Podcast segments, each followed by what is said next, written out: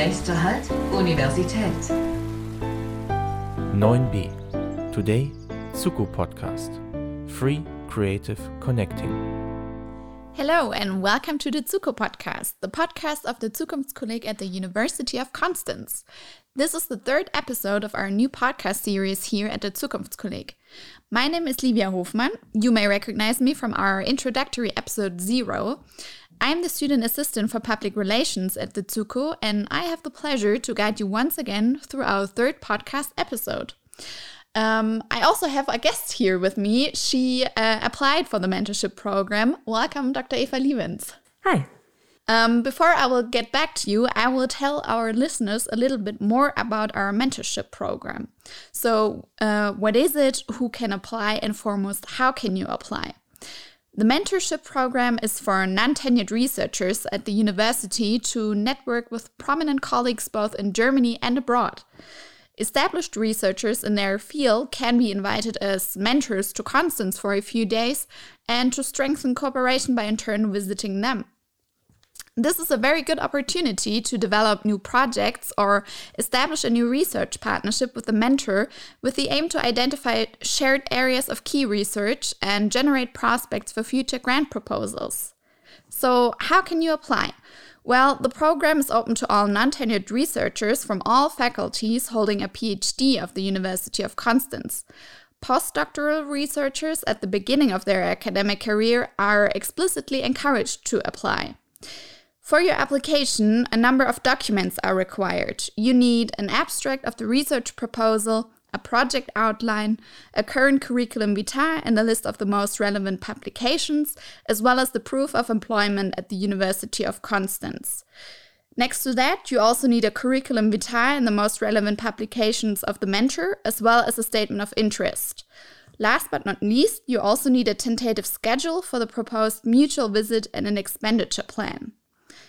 At the end of the project, a final report on how the project goals were or were not achieved is expected to be submitted.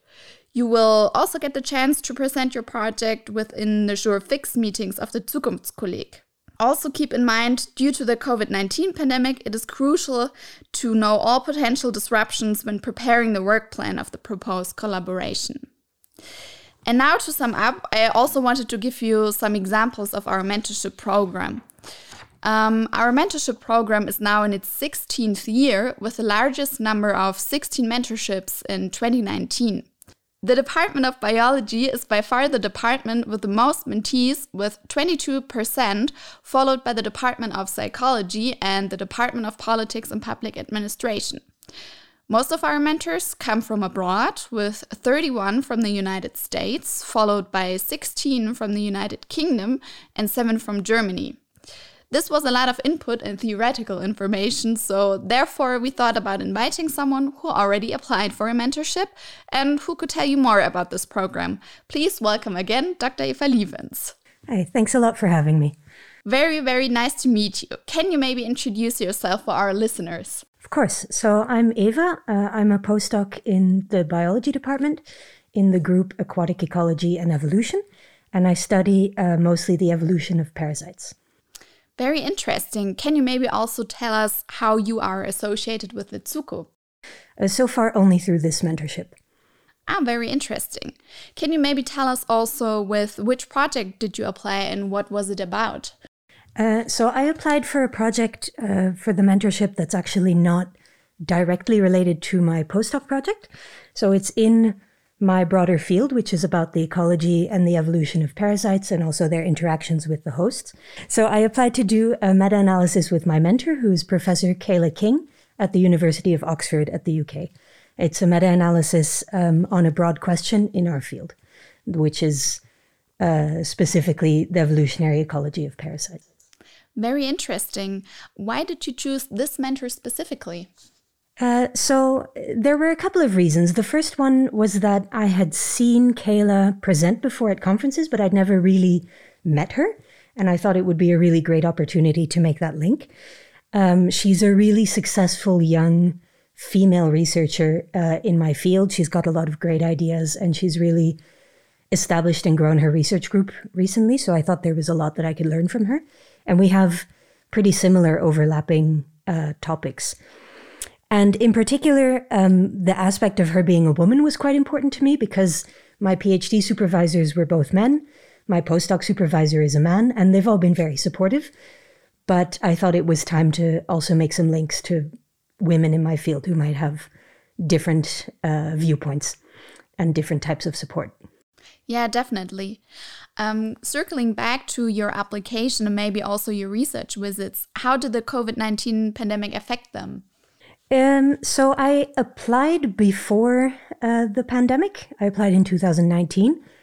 So it didn't affect the application. Um, and I was actually uh, on the brink of leaving to visit Kayla in March 2020 when everything shut down. So it was a very last minute cancellation of that trip. Um, luckily, we had decided to do a meta analysis project together, which can be done online. So it was more challenging to coordinate everything and and tougher to you know discuss especially in the beginning phases of the project uh, when we had to make it online and you can't share notes and that kind of thing um, but it was possible uh, so it really only affected the fact that I wasn't able to visit, and I actually still haven't been able to visit. I hope to go this year. That's a shame. I will uh, hope that you can visit her. Yeah, me too. what possibilities do you have with winning such a program as the mentorship? So for me, it's really there's two um, two big takeaways that I have. One is the contact with Kayla and also with the two other collaborators that we gathered into the project, which has been really important for me, um, especially during the COVID 19 pandemic when it became a lot more difficult to meet other researchers because all conferences were canceled, etc. Um, and the other is that actually the project we're doing together, uh, hopefully, it will be quite big impact, or it will have quite a big impact. And so, um, you know, scientifically, I could have quite a takeaway from it. Can you maybe tell us a little bit more about the impact or? Uh, it's not published yet and it's not finished yet, so I'd prefer not to say too much. Um, but it's about quite a broad topic in the ecology and evolution of parasites. And the powerful thing about meta analysis is that it allows you to use literature from other fields as well. And so in this case, um, you know, it's about a topic that is understudied in our literature. And so we thought, you know, maybe there's something in these other literatures that usually ecologists don't look into because they use different keywords or it's in different journals. Um, it turns out there's a lot in the other literatures, which has made the project bigger than expected. Um, but I think also will make it really rich and uh, and hopefully really interesting uh, for everyone in my field. It'll blow them away with how much we found. Very interesting. So, what were your challenges and highlights, maybe also beside the COVID 19 pandemic, which affected your mentorship? Um, besides the effect of, of, on the mentorship, I think the COVID 19 also made it um, uh, crucial to coordinate over long distances. And it's quite a tricky thing to coordinate a protocol that's very intricate and has a lot of subtleties um, with people who are in the UK and in India. Um, but I really learned a lot from it. And I feel like, you know, now that I've done this, um, and also because it was so tricky and because there were misunderstandings at first, now it's really smooth and um, the data is going to be very high quality, and I've also learned a lot on how to do it. Um, the big highlights, like I said, were really um, having these collaborators and making these new links, um, and also, so far, hopefully, fingers crossed, the success of the meta analysis. Good luck to you.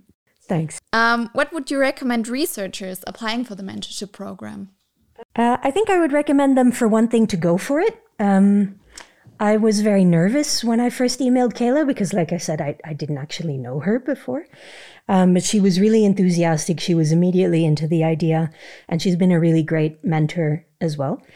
Um, and it was actually she who recommended that if we were going to write uh, the mentorship grant, that we should include some kind of collaborative project. And I think that was a really excellent idea, both in terms of getting the grant and then also, you know, uh, attaching the mentorship to something tangible.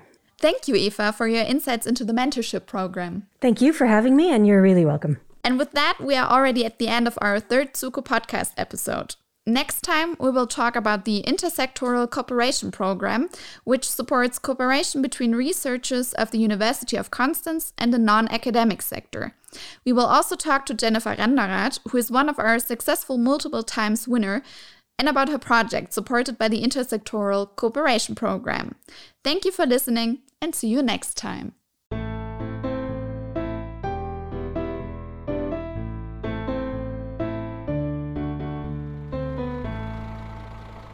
Endhaltestelle. Wir bitten alle Fahrgäste auszusteigen.